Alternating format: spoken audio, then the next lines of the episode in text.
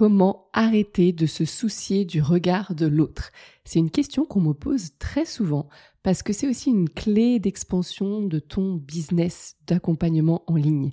Parce que oui, quand on ne se soucie plus de l'autre, on s'autorise et on ose bien plus, notamment à voir et à faire différemment et plus grand.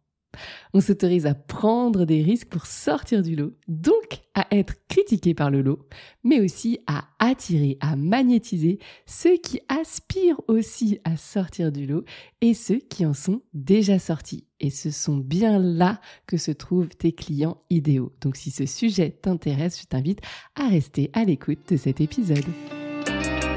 Bonjour et bienvenue sur I Am Coaching, le podcast de l'auto-coaching dédié aux professionnels de l'accompagnement qui manquent de temps pour continuer leur propre développement personnel. Je suis Aude, coach de vie personnelle et professionnelle. Et à travers ce carnet de voyage intérieur, je te partagerai sur un format mini l'élixir de mes propres explorations pour t'aider à évoluer en même temps que tu sers l'évolution du monde.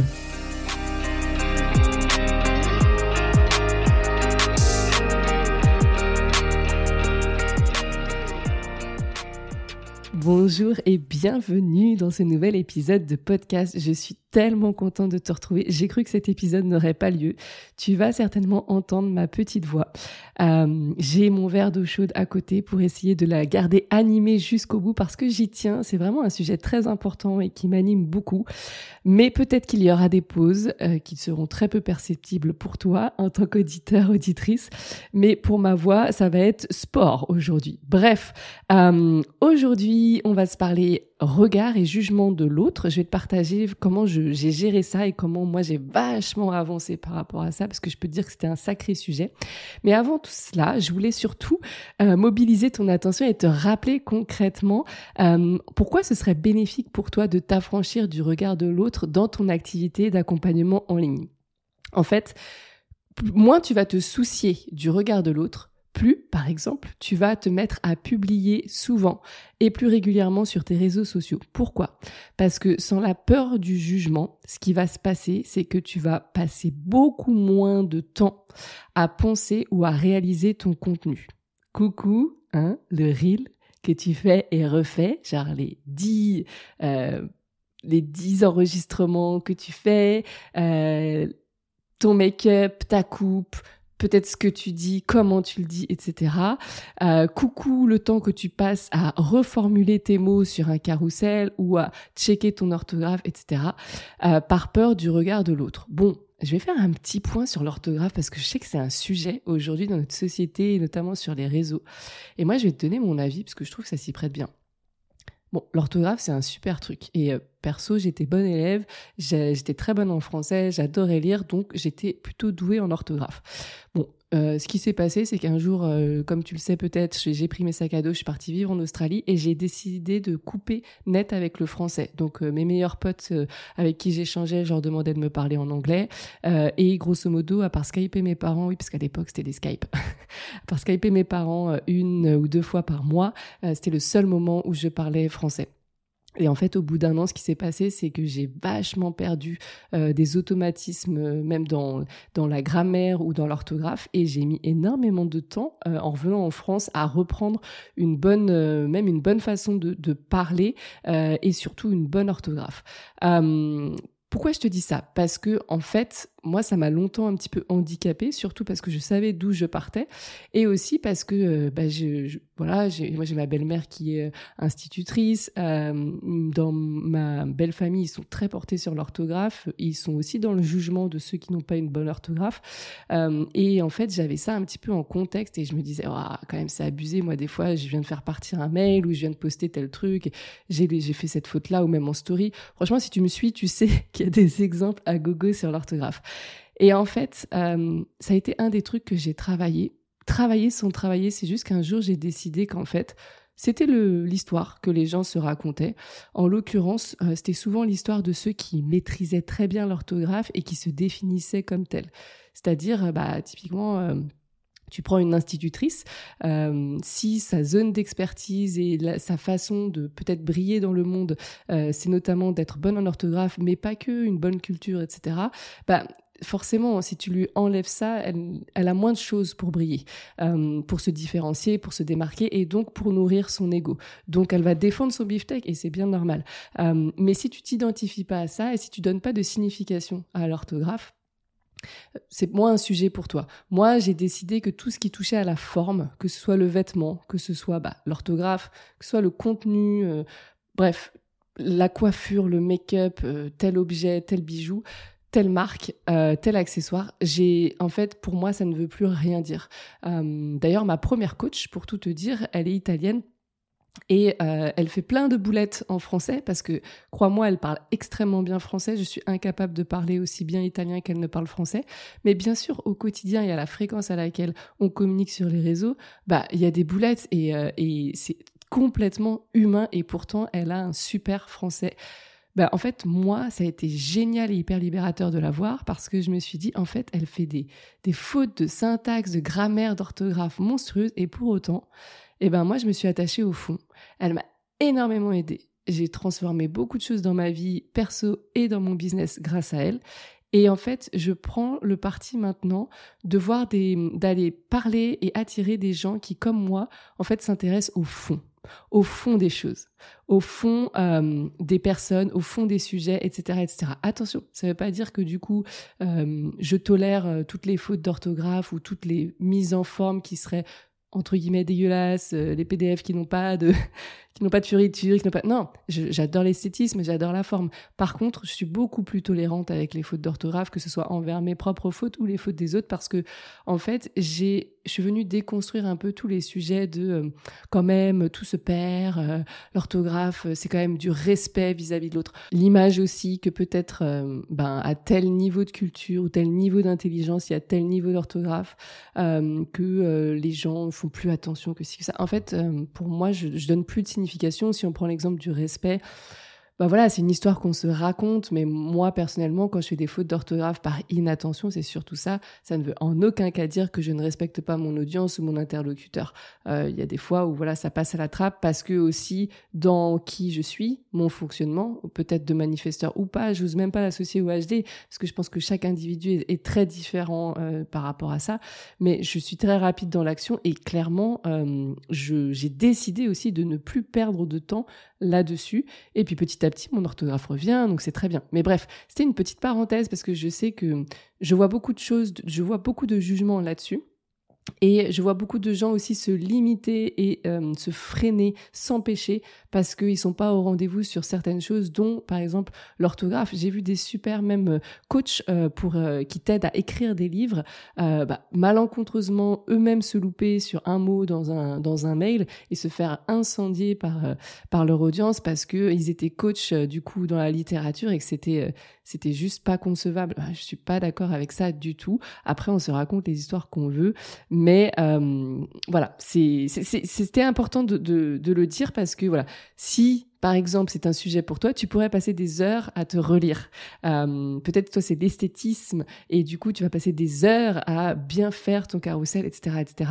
Juste parce que peut-être tu es graphiste et tu te dis que euh, ou tu, tu accompagnes les artistes, par exemple et tu te dis que bah, c'est important et que tu dois donner l'exemple, etc.. Bref, tout ça, tu as bien compris, c'est que des histoires que tu peux changer. Mais garde en tête que du coup, avoir peur qu'on te juge sur l'esthétisme, l'orthographe, le fond, la forme, bref, bah, ça t'empêche de faire des choses ou ça te fait perdre du temps. Et on n'en parle pas assez. Ça te fait perdre du temps. Et quand tu perds du temps, qu'est-ce qui se passe? Tu te décourages parce que tu te dis que créer du contenu, c'est peut-être tant d'heures et que ces tant d'heures, tu l'as fait une fois, tu vas pas forcément le faire tous les jours ou toutes les semaines ou tous les mois. Et au bout d'un moment, quand bien même tu arrives à le faire 3-4 mois, au bout d'un moment, tu t'essouffles, tu t'épuises et tu arrêtes quand même. Donc c'est toujours cette question de si c'était simple et rapide, comment tu le ferais? Voilà, je te balance une petite question puissante au passage, n'hésite pas à la garder en tête. L'autre point, c'est que en fait, tu t'empêches de créer des offres qui t'animent parce que par exemple, elle pourrait paraître trop perchée ou trop différente ou trop éloignée de ton métier d'avant en tant que salarié ou même de ton premier métier dans l'entrepreneuriat. Combien d'entrepreneurs je vois avoir des, avoir, enfin, s'être nichés pendant un temps, avoir excellé dans leur domaine et tout d'un coup avoir envie, être appelé d'aborder autre chose qui, selon moi, peut avoir beaucoup de sens et beaucoup de cohérence à partir du moment où, on sait présenter les choses, euh, mais euh, qui s'empêche parce que tout d'un coup c'est très différent et on va se dire, oh, mais elle est partie en vrille, euh, c'est quoi le rapport, etc., etc. C'est à nouveau la peur du jugement. L'autre point, c'est que tu t'empêches d'attirer tes clients de cœur en osant partager ton avis ou ton approche qui est bien tranchée sur tel ou tel sujet. Et je le répète, et je le répéterai toujours sur ce podcast, quand tu es euh, toi, tu es forcément polarisante. Il y a des gens qui ne vont pas apprécier ce que tu dis, ce que tu fais, ce que tu portes, etc., etc. Mais dans l'autre côté, puisqu'il y a polarité, il y aura forcément des gens qui vont aimer, qui vont adorer, qui vont soutenir, etc. C'est toujours qui tu veux regarder. Est-ce que tu veux regarder ceux qui t'aiment pas ou est-ce que tu veux euh, accorder toute ton attention à ceux qui t'aiment, qui t'apprécient, qui te soutiennent? Et enfin, ça t'empêche aussi, mais il y en a plein d'autres exemples, mais c'est pas le sujet du, podcast, du donc je voulais faire court quand même, c'est de mieux gagner ta vie. Euh, c'est tout bête, mais en fait, quand tu oses pas des prix avec lesquels tu vibres, avec lesquels tu es aligné, qui te permettent de te sentir fier euh, de ton travail et qui, te permettent d'être aligné à la valeur que tu proposes, tu vas plutôt aller te brader, bah, histoire qu'on te raconte pas, oh, mais pour qui elle se prend celle-là, etc. Tu vas brader la valeur que tu apportes aux gens par peur, à nouveau, du jugement. Et ça, c'est tellement, tellement dommage. Donc vraiment, ne néglige pas ce, ce, podcast si le jugement est un sujet pour toi. Moi, quand on me pose cette question, je réponds souvent en premier et c'est là où ça va être surprenant la tournure de ce podcast. C'est que en fait pour euh, traverser le mieux possible le jugement de l'autre et cette peur du jugement de l'autre, j'ai commencé en fait par explorer plutôt mon processus d'auto-jugement. Et j'ai essayé de calmer en fait plutôt dans un premier temps mon propre juge, mon juge intérieur. Euh, pourquoi je te dis ça? Parce que les personnes qui redoutent le plus d'être jugées, sont les personnes qui sont elles-mêmes les plus sévères vis-à-vis des autres et vis-à-vis d'elles-mêmes. C'est parce que tu as une certaine réalité, tu t'es créé une certaine réalité, tu penses que cette réalité est partagée par tout le monde autour de toi. Donc cette réalité, c'est la tienne, mais c'est surtout aussi celle des autres. Donc tu penses que c'est inévitable, puisque tu juges sévèrement les autres et aussi toi-même, c'est inévitable pour toi qu'on fasse pareil en face.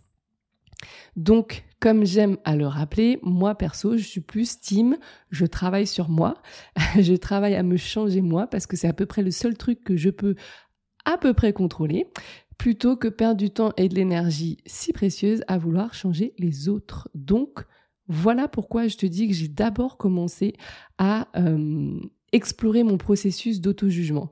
Alors bien sûr, pour cesser ou diminuer fortement euh, de ce processus, hein, ce fonctionnement qu'on a tous à s'auto-juger, il y a bien des pistes, hein, il y a bien des chemins que tu peux explorer et que tu peux pratiquer. Euh, je peux t'en citer à la volée comme ça euh, quelques-uns. Tu as pratiqué la gratitude. tu peux éviter de trop longtemps scroller sur ton Insta pour arriver finalement à te comparer. Hein. Au début, on est tous good vibes sur Insta, puis passer une demi-heure, tu t'en rends compte ou pas, et tu es en train de te comparer. Ça, c'est le pire. Observer ton langage intérieur, ce que tu te racontes sur toi, faire preuve d'autocompassion. D'ailleurs, euh, si tu es intéressé par la méditation, il y a de plus en plus de méditation d'autocompassion avec des courants de, de, pratiques hein, qui, se, qui se développent. C'est assez intéressant. Et puis surtout aussi vivre en pleine conscience pour mieux bah, observer et identifier bah, ses pensées et ses jugements. Moi, au-delà de tout ça, que je trouve presque entre guillemets un peu bateau, euh, ou disons que tu peux le faire sans moi. je voudrais surtout te, parler de deux clés essentielles qui m'ont beaucoup aidé. Euh, il y en a une que je vais te partager euh, tout de suite en live, et il y en a une autre que je vais te partager. C'est un extrait issu d'une de mes capsules de psychologie qui sont présentes dans mon programme Master Coach.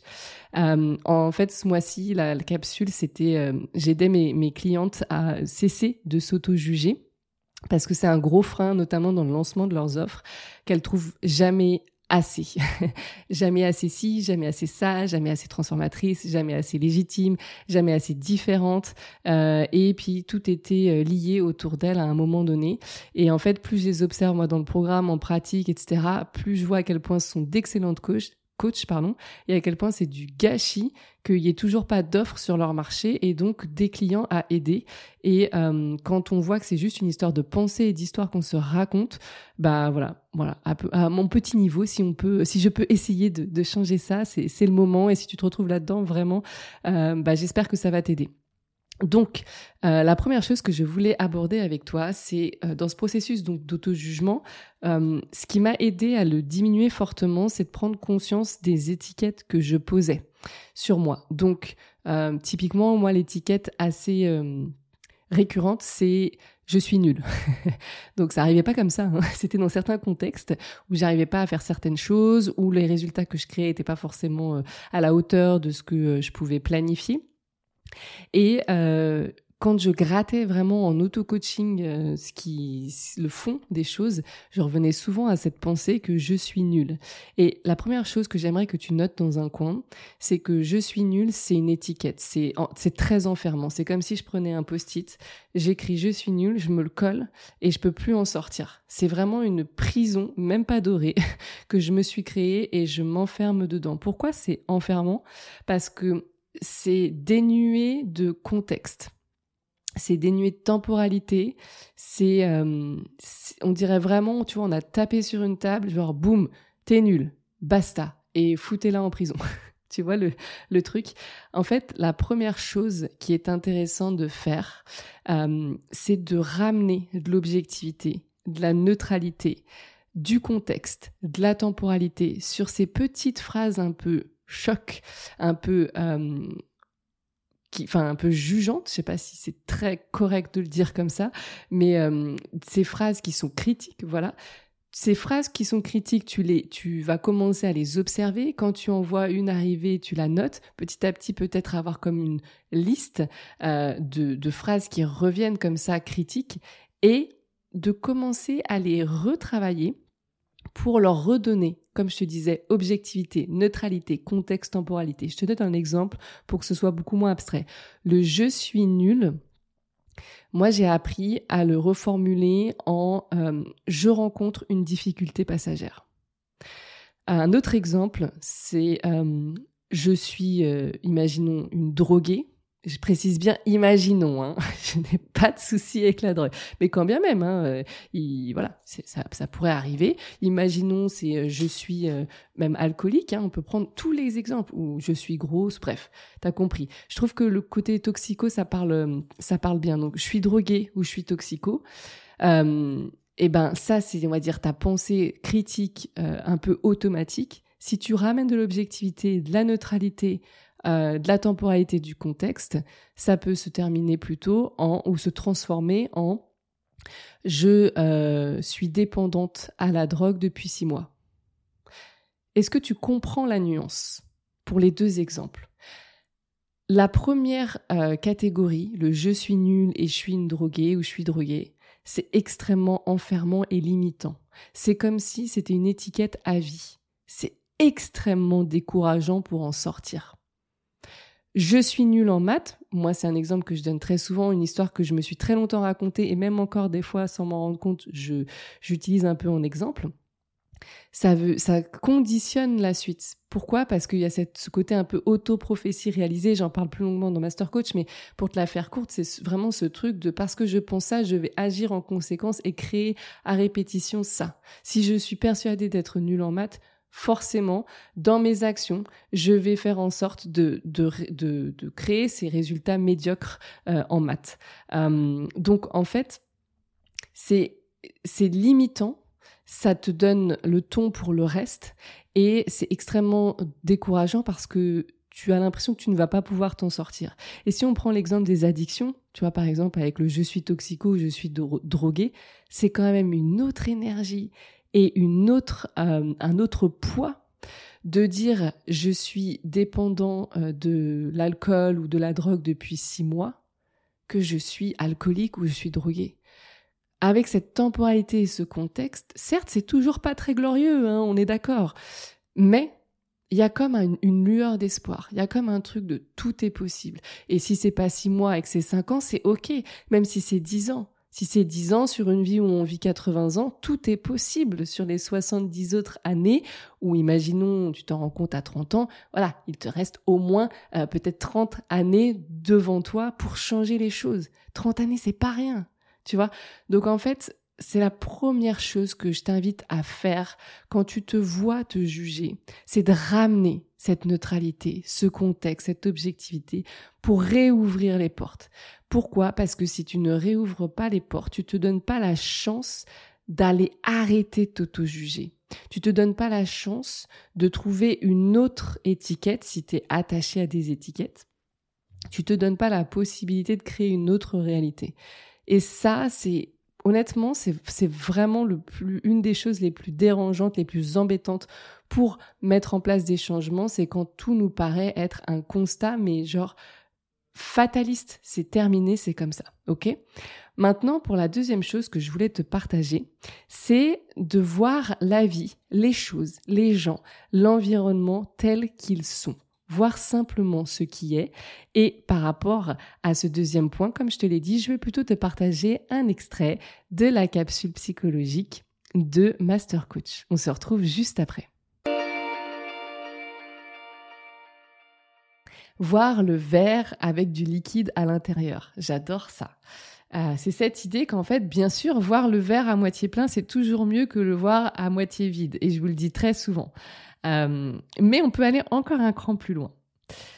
Pourquoi? En fait, on peut voir le verre avec simplement du liquide à l'intérieur, quel que soit euh, son dosage.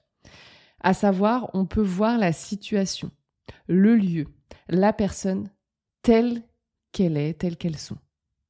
Le verre tel qu'il est, point.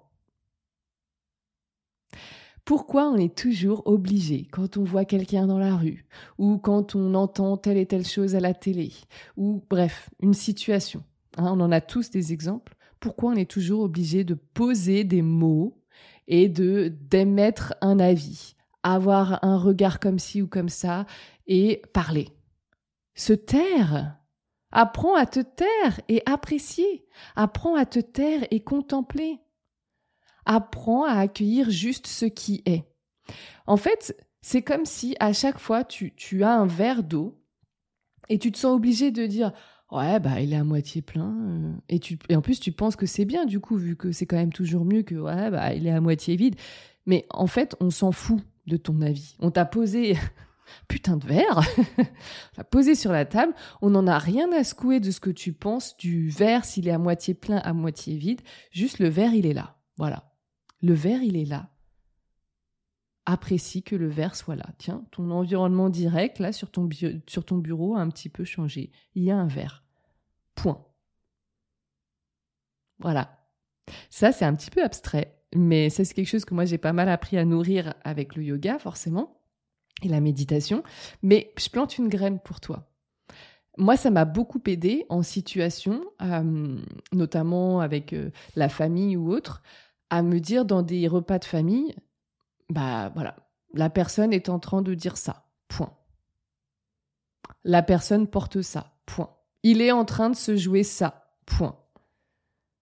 Et euh, honnêtement, ça m'a ramené beaucoup de paix à l'intérieur de moi beaucoup d'amour aussi parce que du coup il y a plus d'interprétation, signification, tout ça, énormément d'énergie et vous savez que l'énergie c'est important pour moi avec ce petit sacral non défini parce que du coup mine de rien tous ces discours intérieurs c'est drainant mais tu on se rend pas compte à quel point c'est fatigant, c'est usant. Donc quand vous me demandez pour certaines mais où tu puisses toute cette énergie bah j'ai commencé par arrêter de poser une étiquette sur tout.